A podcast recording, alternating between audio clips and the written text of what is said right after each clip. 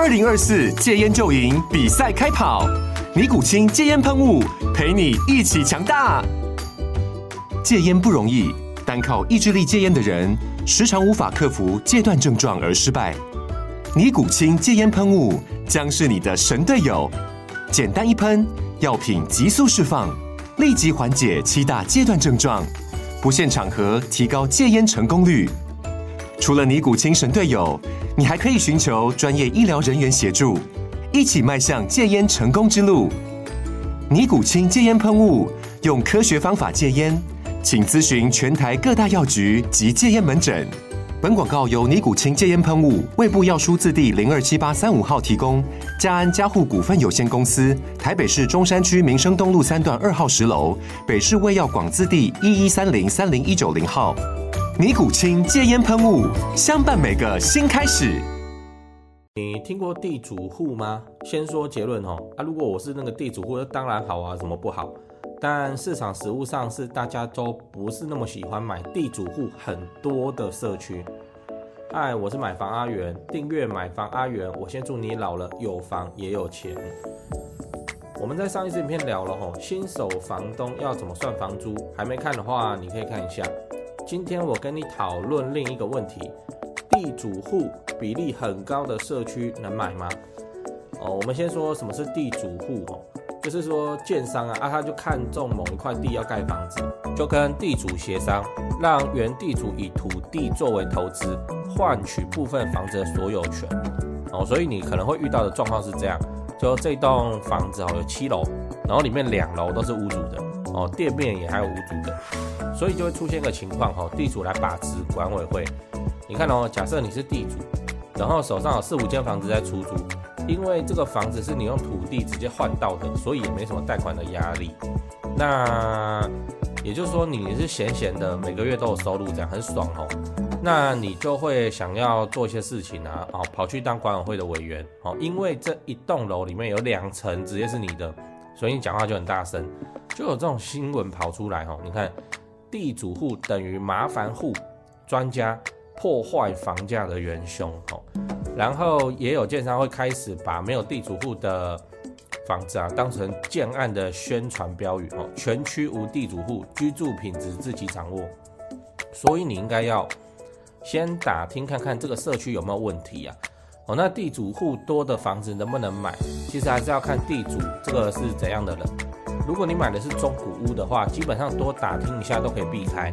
例如，你看到这个社区就很脏乱啊，哦，那什么灯泡没亮啊，哦，那什么垃圾不清啊，那这种明显缺乏管理状况的时候，你就警觉性要提高，多问几句话。比较难防范的就是买预售屋的时候，因为你不知道多少房子是属于地主户嘛，哦，那你问代销的话，他们也不一定会说真话，所以一般投资客啊，吼。不太喜欢去买预售屋，就是这样，因为里面的坑真的很多，就是开盲盒嘛，哦，开一个一千多万、两千多万的盲盒这样。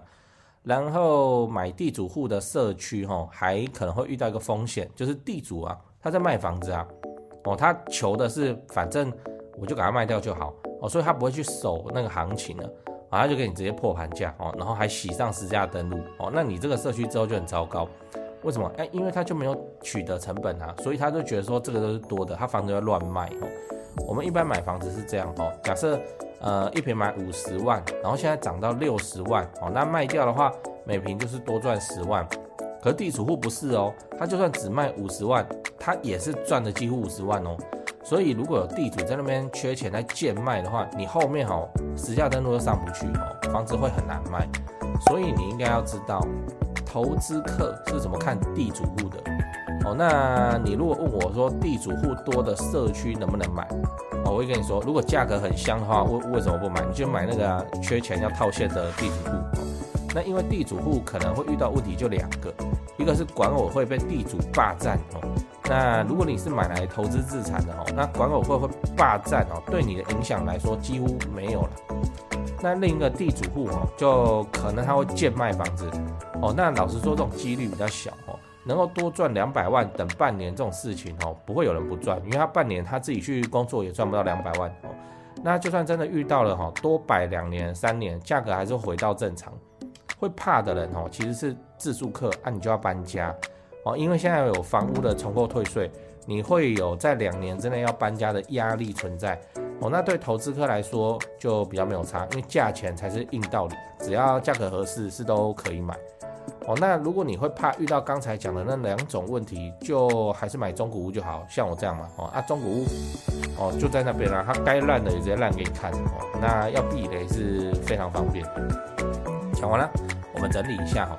今天我们聊地主户比例高的房子能买吗？哦，买地主户比例高的房子哦，最容易遇到状况就是两个。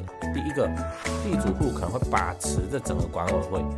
哦，那把这个社区当成他家了哦，然后你们都好像是租客一样，即使你是买的。那第二个是地主户可能会贱卖房子，来造成该区的这个实价登录哦，就这一栋特别不好看。而这两个问题都会对自住客造成相当大的影响。哦，那如果你今天买的是中古屋，你多花时间打听的话，就会有机会避开。如果你是买预售屋的话，就看代销愿不愿意跟你说。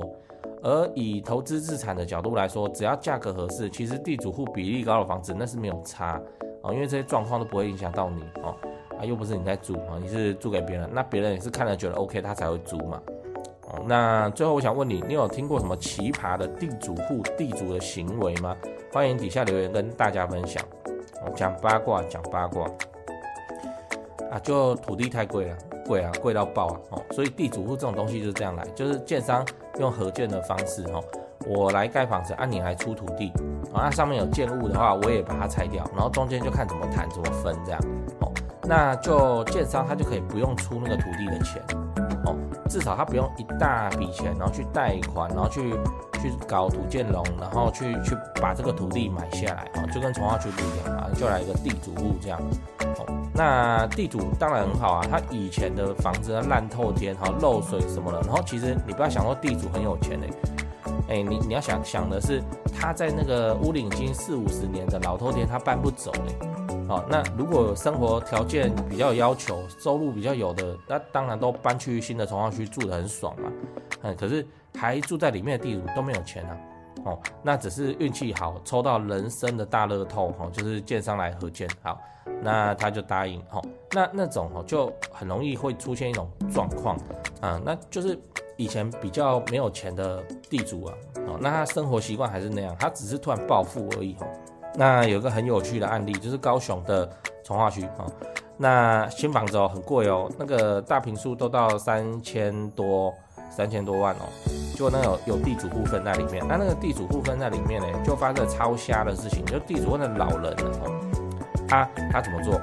就他很夸张，他就说欧多拜要停自己家，因为他以前就停自己家啊，他以前那也是自己的房子嘛。哦，那那老人讲不停哦，所以人家那么华美的公社大厅，他给人家怎样？欧多拜给他骑进去，哦，骑到大厅，哦，然后再给他按电梯，然后那个欧多拜牵到电梯里面，然后他就把他的欧多拜直接停到他们家门口。